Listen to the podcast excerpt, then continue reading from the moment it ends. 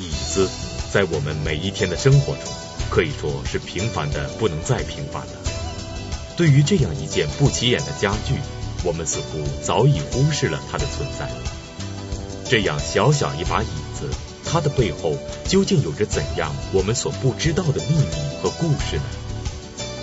而在中国漫长的历史上，古人们究竟又都是坐在怎样的椅子上？中国的皇帝都坐什么样的椅子？在那一张张正襟危坐的面孔背后，究竟又有过怎样的世事沧桑和怎样的人生传奇？今天，收藏专家、观复博物馆馆长马未都先生与您一同寻古探幽，讲述您前所未闻的椅子传奇。娓娓道来，马未都说家具收藏之正襟危坐。俗话说，站有站相，坐有坐相，要站如松，坐如钟，是中国人讲究坐有坐姿。我今天给大家先看一张图片，这是皇帝的宝座。皇帝的宝座呢，是一个床形，它为什么是床形呢？我们知道，中国人待客的中心过去是睡觉的地方，所以床就形成了一个家具地位最高的家具。因为宝座是皇帝坐的，所以它在形制上呢，它有别于普通的家具、普通的椅子，所以它就做成了一个床形。我们如果有机会去故宫看。在故宫的每一个皇帝停留的房间都可以看到宝座，它这个宝座呢就是一个床形，这就是等级制度所造成的。中国家具呢设计是有原则的，我们这个原则呢从宝座上就可以充分的体现，它叫尊严第一，舒适第二。当它发生碰撞的时候，舒适一定要让位于尊严。这跟西方的很多设计理念是不一样的。中国过去的设计原则不是以人文为本，是以人文精神为本。这一点大大的高于西方的这个设计原则。我们强调的是精神，不是强调一个纯物质的东西。以人文精神为本这句话，表明了中国家具的一个设计的总体原则。这个总体原则呢，在我们。所有的家具中都可以体现。我们抓住了这个原则的时候，在欣赏中国家具，在了解中国家具时候呢，就觉得游刃有余。就是我们解释了我们过去很多坐具为什么不舒服。皇帝的家具也是非常不舒服。乾隆皇帝坐在椅子上的感受，还不如你们坐在这个百家讲坛的这个沙发上，你可以靠，可以倚，他什么都靠不住。皇帝就如同坐在一个板凳上，对皇帝来说呢，是一个非常痛苦的事儿，但是他强调的是尊严，所以他就一定要忍受这个痛苦。这是我们一般人都不知道，大家都觉得哟，皇帝坐在那个宝座上是非常舒服的，哎呀，他坐在万人之上，坐在那个宝殿里，大家都看着他，你不知道他坐在那儿就是坐在一个板凳上的感觉。这就是我们的皇帝的坐具。我们说了这个。宝座是皇帝的专有座椅，但皇帝只是作为他行政上的，比如他登基啊，他政务啊，他坐这样的宝座。他平时坐什么呢？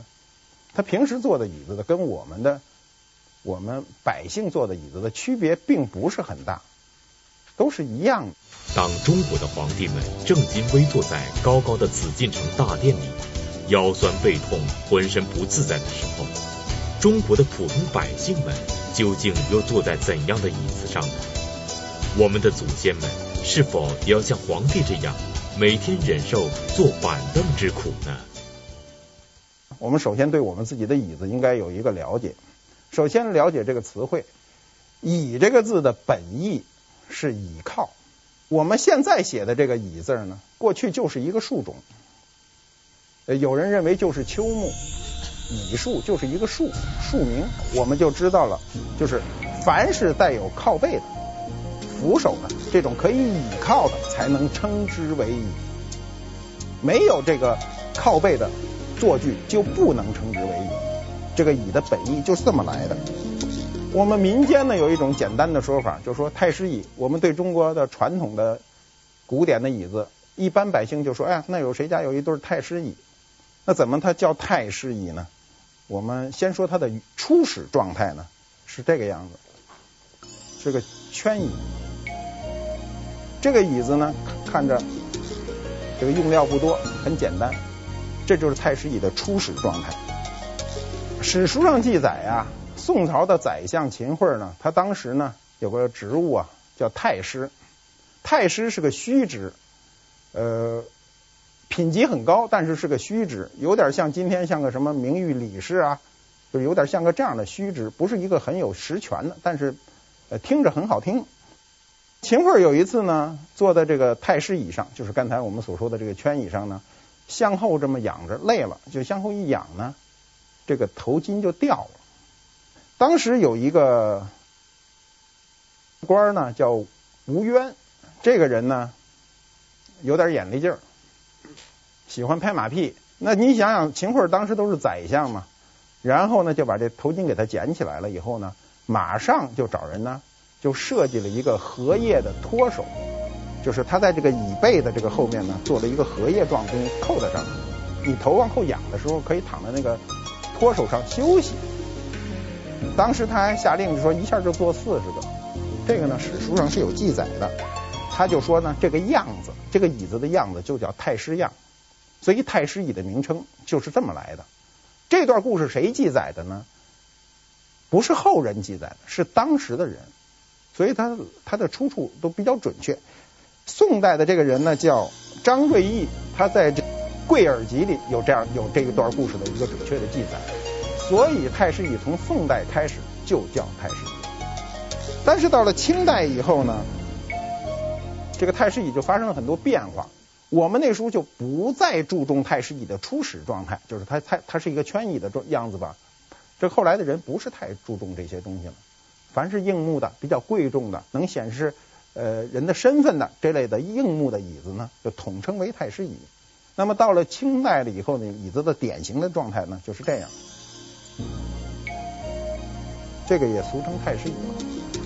到了晚清以后呢，它所有的变化都是在这个基础上，比如扶手加宽呐，后背后面有点过多的变化，这些都是在这个基础之上的变化，那么结构上没有太太大的变化。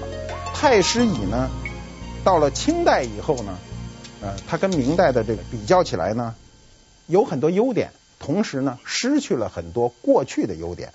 比如我们说圈椅，就是太师椅的初始状态的这个圈椅呢，它的优点是什么呢？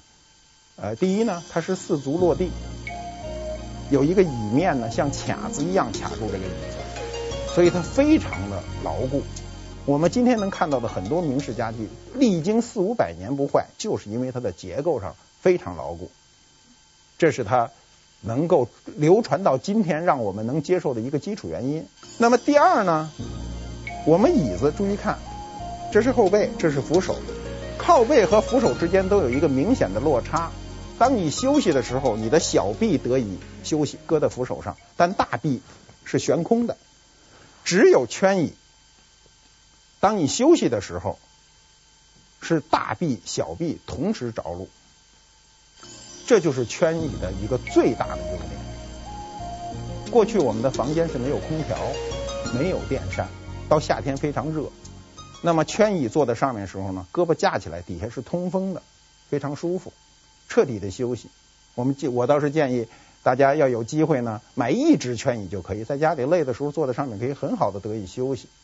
再加上它的后面的靠背板是呈 S 状或者呈 C 状，它都是能够使你的身体得以这个全方位的放松。古今中外的家具设计这设计家公认的设计的第一椅具就是我们的圈椅，结构简单、结实、舒适、美观。它的上半部分是圆的，所以也叫圆椅。这样一种在中国历史上号称第一椅的圈椅，想必一定会引来无数淘宝人的苦苦寻找。那么，在这样一把椅子的背后，究竟又发生过怎样的故事？而这其中的酸甜苦辣，又将对我们今天的收藏有怎样的启示呢？那这个圈椅这么有名，很多人就开始追求这个东西，都希望买到一对圈椅。我有一个朋友呢。跟我还算比较熟，早年呢，听说我说圈椅有这么多优点呢，就自己去学摸去了，自己出去跑到外地，跑到山西的这个山区，买回一对儿给我看，兴致勃勃的叫我，呃，连夜拉着我就上他们家看。我这一看呢，我我说的比较婉转了，我就说你这个椅子看着不怎么老嘛。然后他说不可能，我说你这椅子就是个新的。然后呢，他说不可能，我说为什么呀？他就跟我讲他怎么去的，他坐火车到了太原，下了火车改汽车，坐汽车坐了好几个小时，下了汽车以后呢，骑了两个小时的毛驴儿上到山顶上，山上有这么一个村子，人家领着他去的，去了以后呢，在一个老太太家里呢。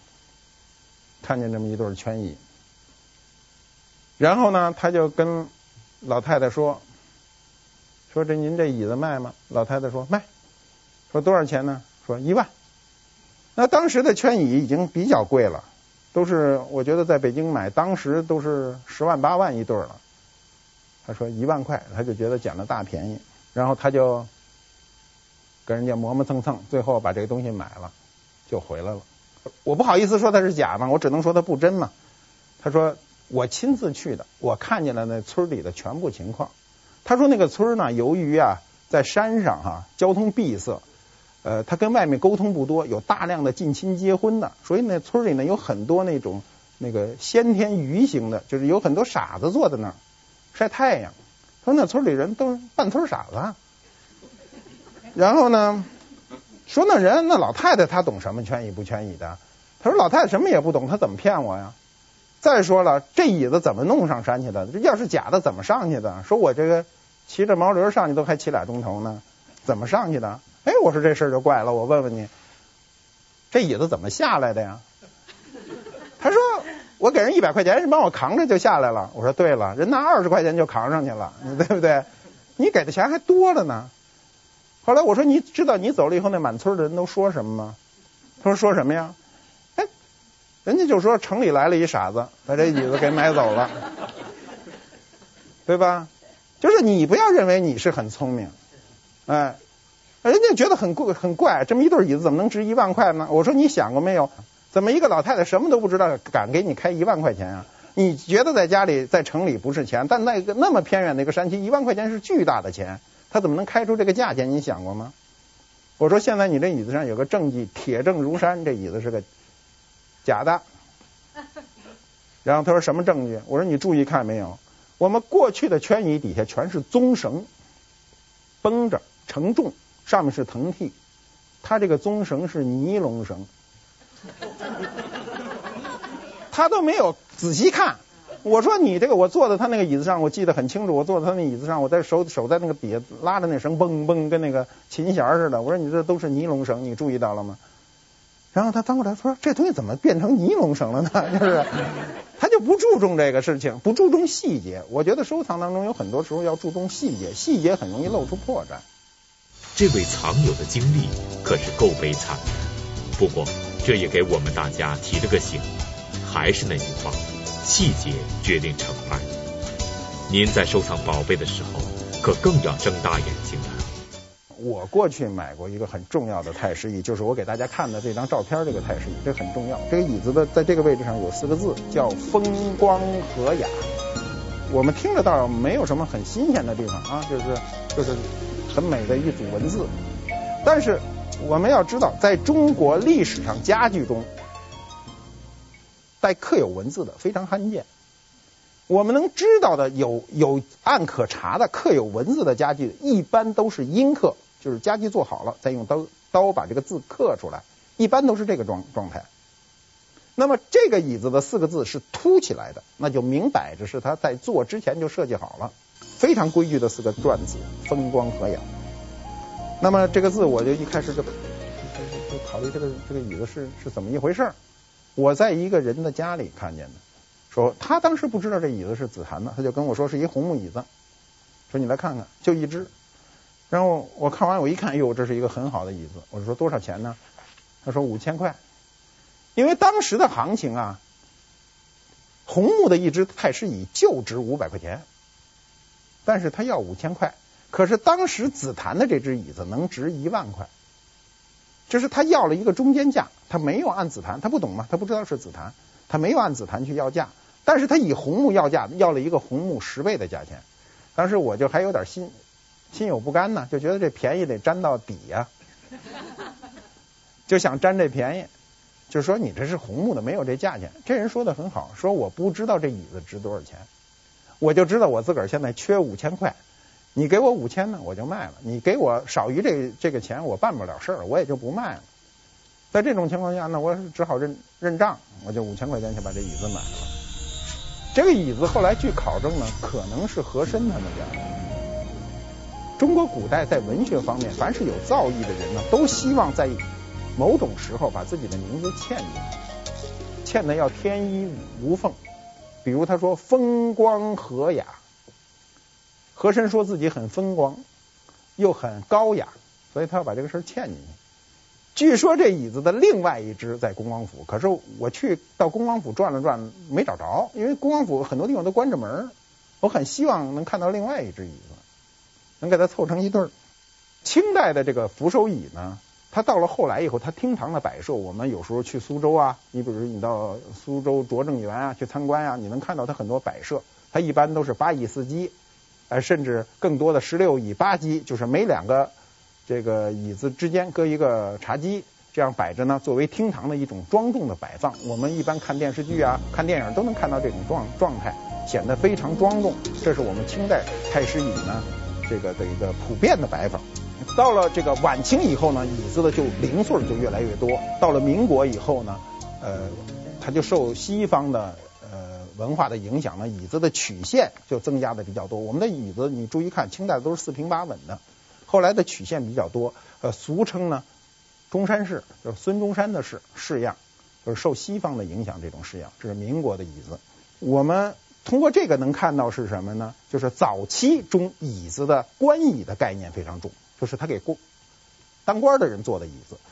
呃，元明以后。尤其到了清代以后，它逐渐的就走走入到民间，走入到民间的大户人家，这就是我们这个椅子的从生成到发展的这么一个过程。看到这里，我们不免有些疑惑：难道中国几千年的历史，除了皇帝独自一人享用的宝座，就只有这单调的这几种宣椅和太师椅了吗？在过去的那些岁月里，我们的祖先在每一天的生活中。还会坐着怎样的椅子呢？您现在收看的是《百家讲坛》栏目。在古典名著《红楼梦》中，曹雪芹笔下的贾宝玉是一个典型的贵族公子形象。他有时怜香惜玉，崇尚和谐；有时喜怒无常，飞扬跋扈。他的性格包含着多重的复杂性和依稀可见的分裂倾向。那么贾宝玉的人格为什么会矛盾重重？读者又该如何来品评贾宝玉？作家刘心武先生继续做客百家讲坛，以独到的视角解析贾宝玉的多重人格。谁能举止之间，指点江山，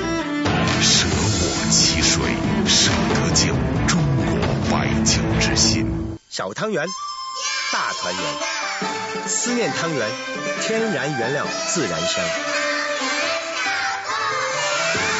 中国式团圆，少不了思念汤圆。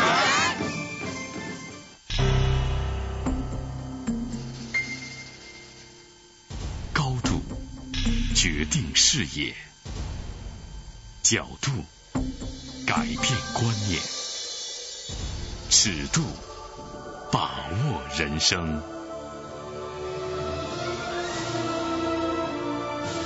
中央电视台科教频道广告，由上海中视国际广告有限公司独家代理。蒙曼说堂之武则天图书首发和签售活动，将于二零零八年一月五日上午十一点，在北京西单图书大厦举行。我现在跟大家讲讲中国的这个椅子的基本形制。刚才讲了圈椅，大家都知道了吧？这还有一个就是官帽椅。这个椅子是中国椅具中最为舒展的椅具，官帽椅的名称呢，也来自于宋朝。我们的椅子大部分宋朝就定型了。这个地方叫搭脑，它是指两头的这个搭脑的伸出部分呢，像宋代的官帽。你看一些古代的宋代的书画中，都可以看到那个帽翅，这个帽子旁边有两个大翅，它取这个形象，所以叫官帽椅。官帽椅中呢，它后来有很多变种，变种呢，它有一个俗名啊，叫四出头，是指。搭脑的这两个位置，扶手的这两个位置，四个地方都出一个头，看到了吧？出头。那么有一种两出头，它可能是扶手这儿不出头了，也可能是搭脑这儿不出头了。这种都是特例，比较少。但后来呢，这种椅子就出现了，不出头了。你看这四个地方都变得非常圆润，这种就叫南官帽。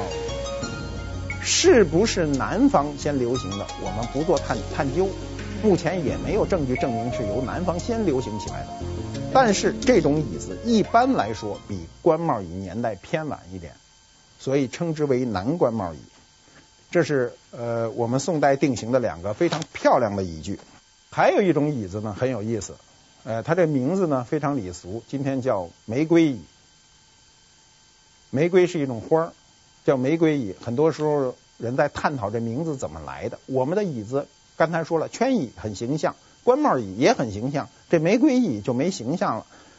玫瑰椅早期的形象呢是靠背和扶手是齐平的，到了明代以后就定型为这样。它是在所有的椅子椅具当中最矮的一种椅子，一般情况下它的靠背高度呢不高于窗台，不挡光，搁在窗户跟前，临时坐一坐不挡光。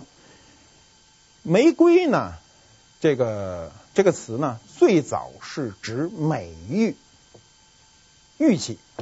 我们将来讲玉器的时候，可能要讲到这些。这个有人推测啊，说是这个椅子也是南方开始流行，尺寸比较小。南方人有人管这种小椅子叫鬼子椅。南方人管小一点的东西都叫鬼子呢，是这个，它是昵称，它并不是。有歧视，你比如说，我们过去红军有红小鬼，但这个北方人是不不习惯这个词汇的。你说鬼子，鬼子这个听着不好听，所以玫瑰这个鬼子椅呢，到了北方以后呢，可能被北方的文人改为了叫玫瑰椅，是有可能是是这么改过来的，就是给他找一个美化的词儿，又有一点谐音，把它改过来了。大概在八十年代末的时候呢，我曾经嗯有机会碰到过一对儿。紫檀的玫瑰椅，紫檀的玫瑰椅是非常罕见的。那次呢，是人家找到我说有这么一对椅子呢，在北京的一个老户家里，那个人呢现在很缺钱，想卖，想卖呢就叫我去了。去了呢是什么时候呢？是年三十，除夕夜。我印象很深，那时候年轻啊，容易冲动，就是有时候钱差距觉得不大，可以付清的时候就多给多给一点。但是带我去的这个人就知道我这毛病呢，就说你不能多带钱。我告诉你，他要两千三百块，你就带两千块，他肯定卖你了。说你要多带钱，你到时候一激动又多给钱，说不好，你就揣着两千块。那时候就揣着两千块，两千块厚厚一沓，不像现在，现在是那个一百块钱一张，那时候没有一百块钱一张的钞票呢。我就去了，晚上到他们家，到了他们家以后呢，那人不在家，我们那门还锁着。你知道我那时候信息是不沟通的，没有手机嘛，然后就在那等着，挺冷的，等了有半个多小时呢，然后跑跑回来了，跑回来以后开开门就指着这椅子说就这椅子，然后我就觉得很奇怪，这个卖椅子的很怪，人家一般都是在在家等着沏着茶倒着水是吧？你这个好，怎么就跑进来就指着就要卖？然后呢，我就问他怎么回事，他说你没看我连家都不敢回，我这是欠人债，怕人家找我。他卖椅子是为了还债，但我忽略了他这一点，我就给他两千块，他不卖，他说必须两千三，少了我不卖。然后我那朋友就劝我，就说：“哎呀，说你不懂，你跟我走。”他一会儿就追出来了。然后我从那个，我记得很清楚，看着鼓楼，很清冽的寒风，然后我们就从那个小胡同里往外走。然后我就幻想着那人追出来，追着我说：“哎呀，马先生，我卖给你了。”我最后走到大马路上了。就看见车呼啸而过，他也没追出来。那时候我就不懂人的心理。当时呢，他就是差两千三百块钱，他卖的这个钱是一定是要够数的。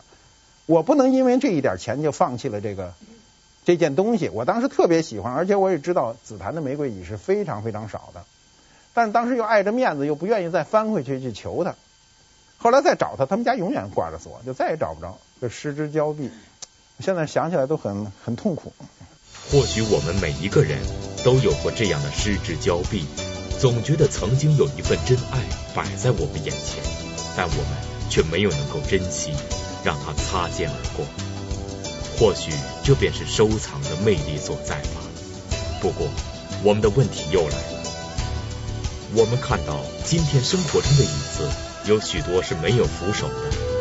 在古代漫长的日子里，我们的先人是否也坐过我们今天这样的椅子呢？我们刚才看到的椅具都是带有扶手的。那么椅子里还有一种比较简单的椅子，其实我们今天特别常用的椅子是不带有扶手的，也有两种形制。一种呢就是这种，就是靠背椅，没有扶手。另外一种呢是四出头的一个简化，两出头，看到了吧？这种南方叫灯挂椅，也很形象。它过去墙上有一些那个挂挂油灯的架子，掰过来就把那油灯挂在这里，所以它也很形象的叫灯挂椅。这里两种椅子呢，它是作为补充的，就是不是特别正式的椅具。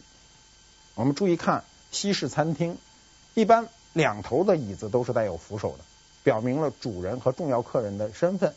两侧的椅子一般就不再设有扶手了，除非特别重要的场合，它就显示了一个等级差。这个等级差呢，在中国的这个家具中呢，它是细微的体现的。它不不跟你说，但是你能看出来。你注意看明代的那些版画，能看出来，主人坐的椅子往往是带扶手的，客人或者一般下人坐的椅子，它就不带扶手，表示了一个等级差。但是早期不是这样，你看《韩熙载夜宴图》中的那个韩熙载坐的那个椅子，他盘腿坐、垂足坐，他都是坐在一个大灯挂椅上。那个椅子呢，从某种意义上讲呢，它叫禅椅。禅椅是什么意思呢？是参禅打坐的坐的椅子，它一定要留出盘腿的位置，所以禅椅的坐面都比较大。你比如呃，故宫有这样的禅椅。我们后来也买过这样，我们博物馆里也买过这样一只。这个禅椅就非常大，可以盘腿坐在里头。我早年在天津买过一对这个红木的禅椅，那个椅子很怪，扶手缩进去非常短，前面伸出来一块非常长。你坐的那个椅子上是靠不到靠背的，因为你只有全都坐上去盘腿才能靠上那个靠背，非常舒服。但是卖我椅子这人是不懂这个事儿，他是不知道的。他不知道，他就说这椅子很怪，说搁在我们家吧，谁都不爱坐，一坐吧还靠不上靠背去。说这前面伸着这一块，说几次想把它锯了吧，就不知道怎么接，然后就把我叫去了。叫去我一看，我就说啊，心中大喜，我觉得哎呦，终于我碰上这么一对禅椅。但是很多人不知道啊，那个椅子大家要有机会可以到博物馆去看看，就是它形制上非常怪异。这种特殊含义的椅子呢，是有专属作用的。对我们每一个人，有时候其实是一个很好的家具。你如果每天都能盘腿坐一会儿，对身体是有好处的。你看这个，我们很多那个僧人呐，这个宗教的人士，他为什么长寿呢？他在生活那么清贫的情况下，他还能长寿呢？打坐是非常好的，不要老没事窝在沙发里去看电视，中间摆一禅椅，盘着腿看完新闻联播，每天看半个小时新闻联播，盘着腿儿，一定对你的寿命都有好处。哎，盘着，不要坐在软的上面。你图安逸的同时，就要丧失一个生命的代价。所以有时候要要要考虑自己正叫正襟危坐嘛，这对身体有好处。我刚才说的，呃，天津那个禅椅，我看到以后，哎呀，我喜欢的不行，我就说，哎呀，这椅子，我当然了，那个呃，行话里有那么一句话叫“褒贬是买主，喝彩是闲人”啊，什么意思呢？就是说，人家说你这东西不好啊。是准备买才说你不好呢。比如说，哎呦，你这瓷器，你看你这边那磕了一小口，这挑毛病就是想买了。那要人家要这么说话，你就他就是不想买了。说，哎呦，你这碗真漂亮啊，别少卖了啊。他肯定他就不买了，对吧？他就是这个这个褒褒贬，他过去说这个行话说褒贬实际上是贬，他贬这个东西的时候，就是他想买。当时我就贬这东西，我说你看你这椅子多难看，这什么比例呀？啊，这坐着也不舒服什么的。那人说是啊，你我说你看你坐在上面，那扶手都摸不着，得这么摸去，对不对？因为他扶手在后头嘛，对吧？那这么摸去。然后呢，那人说，哎呀，那您说啊您给多少钱吧？就那么着，我就用很便宜的价钱买来了椅子。我刚才说禅椅是很特殊的那种椅具，我们对于一般人来说呢，就是很难见到实物了。那更能更难见到实物的是什么呢？是我们这样的鹿角椅，看到吗？这个你除了上故宫。没有人有过这个鹿角椅。皇帝呢，用他亲手打来的鹿，下令让造办处的工匠做成这种椅子，还写了诗。从这个皇太极满清没入关，一直到入关以后，一直到嘉庆皇帝，除了雍正，都去打过这个鹿，都做过这样的椅子。八国联军来了以后呢，损失了很多，能剩到故宫里的大概还有四架。这个椅子呢很有意思，沈阳故宫有一个，沈阳故宫有一个是皇太极的，那时候没入关嘛，避暑山庄也有，故宫里也有。呃，乾隆呢，我们都知道乾隆是一个中国写诗最多的诗人，一个人写的诗跟《全唐诗》差不多。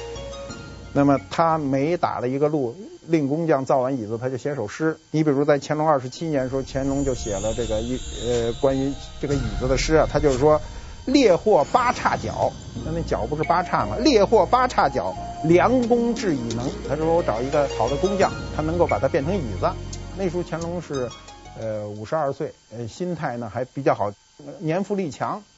乾隆活到八十九岁，那五十二岁的时候身体非常好，老打猎，所以很高兴就做了这个椅子。十年以后，这个乾隆三十七年的时候，他六十二岁了。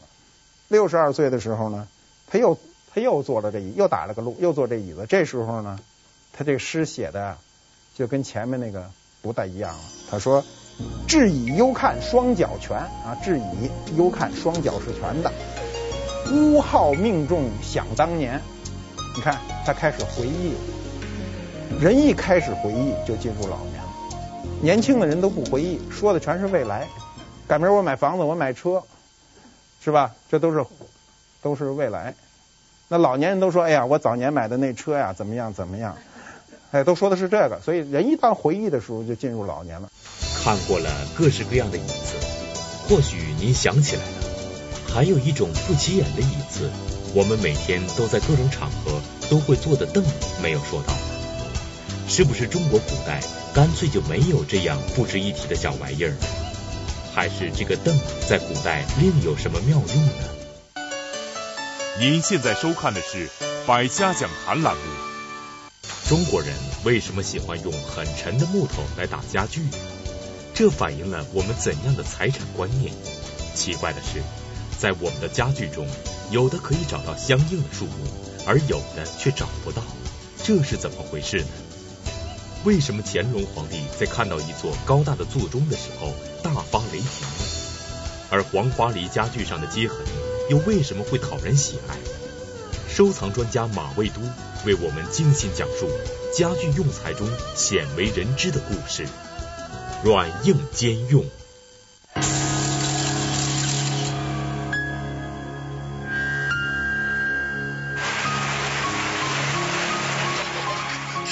不凡，越平凡。圣德西南庄。来自高原的温暖，青藏绒牦牛绒衫。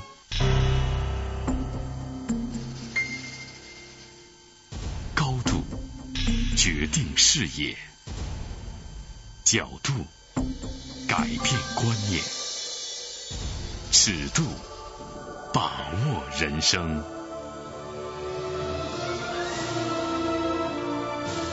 中央电视台科教频道广告。由上海中视国际广告有限公司独家代理。蒙曼说堂之武则天图书首发和签售活动将于二零零八年一月五日上午十一点在北京西单图书大厦举行。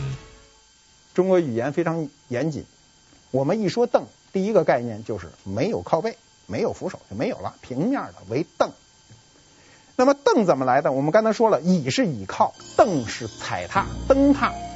凳的最第一个原始初始功能啊，是踩的，不是坐的。对吧？我们残留的痕迹，上马凳，那个凳是上马，过去上马嘛，马高马背高上不去嘛，那么踩着那马凳就上很容易上去。有的大户人家跟前干脆就有上马石。东汉刘熙呢说呢，踏鐙施于大床之前，小榻之上，所以登床也。他说的是一种床上的工具。凳子在我们家里，我们今天的人使用的家里的一个简单的功能是增高。你不信，你们家里那凳子，你经常踩它，你够高处。你比如说，你打扫卫生，你够柜子顶上的东西，你换个灯泡，你可你拉个凳子就踩上去了，对吧？凳子的好处啊是什么呢？它是这个没方位感。你知道凳子可以从任意一个方向坐下去，它四个方向都可以坐。椅子是不可以的，椅子是有方向感的，所以你必须从一个专属的面去坐坐下去。这是凳子的好处，它方便。那么凳子呢，它就也就出现了其他的式样，比如古凳。古凳，古凳是什么样子呢？你看，这是我们常见的凳，对吧？这是古凳。所以古凳又叫绣墩儿，为什么叫绣墩儿呢？过去古画上你注意看，它就是绣一个绣片包在上头，所以叫绣墩儿。古凳跟鼓一样的凳子，古凳啊是临时性家具。你知道，我们注意看，我们的家具一般都是方的，所以在家里，在这个这个屋里呢，就会呃感觉。缺少变化，有一个圆形的东西呢，富于变化，然后视觉非常舒服。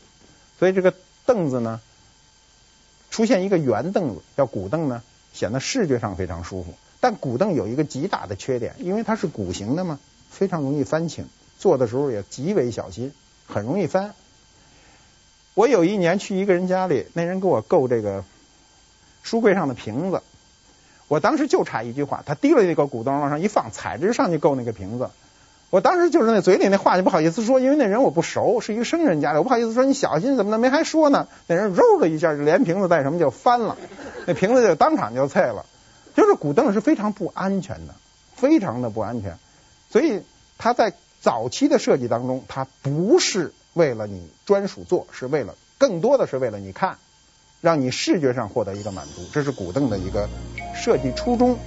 你注意看，明代的凳子，为什么专家有时候到那儿一看，说呀，这凳子是明代的呢？明代的凳子都是长方形的为多，清代的是正方形的为多，就是它是由于一个长方向正方转化的这么一个过程。后来呢，就出现了古凳了，刚才说的梅花凳，就五瓣的呀，各种花形的凳子，那都是为了装点我们的生活。再有就是板凳，板凳是非常常见的家具。城市里非常少，农村非常多。大板凳呢，还有一种凳子呢，我们今天，嗯，除除呃，除了在呃一些边远地区还能看到，呃，城市很少用了，就是大的比较宽大的二人凳，叫春凳。春凳这个名字呢，来历呢不明，就是有一种说法呢是春凳是可以搬到院外的，春天来了搬到院外去坐，所以叫春凳。还有一种呢说它过去跟春宫画有很多。呃，不解的关系，所以它叫春凳。春凳就是这么个样子。那么现在有点像个榻。最后呢，再讲一讲，就是凳子的最矮的一种叫叫脚凳，也叫脚踏，踩在底下的，这就归了它的原始的功能了。那么古人很聪明，设计出来这样一个凳子，叫滚凳。中间呢，这是有四个轴，是可以转动的，按摩脚的。当时读书啊，写文章啊。把这个脚脚在上面来回来来去的搓，我们今天不是兴足底按摩吗？古人早就兴了，就是自个儿做不花钱，这就是我们的滚凳。我们这一讲讲的是中国的坐具，我们坐的是什么？跟坐具息息相关的就是桌子、案子。我们下一讲讲中国的桌案。谢谢大家。雅士利阿法精装配方奶粉，营养全面升级，为宝宝健康成长提供充足动力，体力升级，智力升级。爱心雅士利健康添活力。A B C D E F G，宝宝搞出来点读机，点一点，Hello，读一读，Hello，这对说话真神奇。小学生学外语。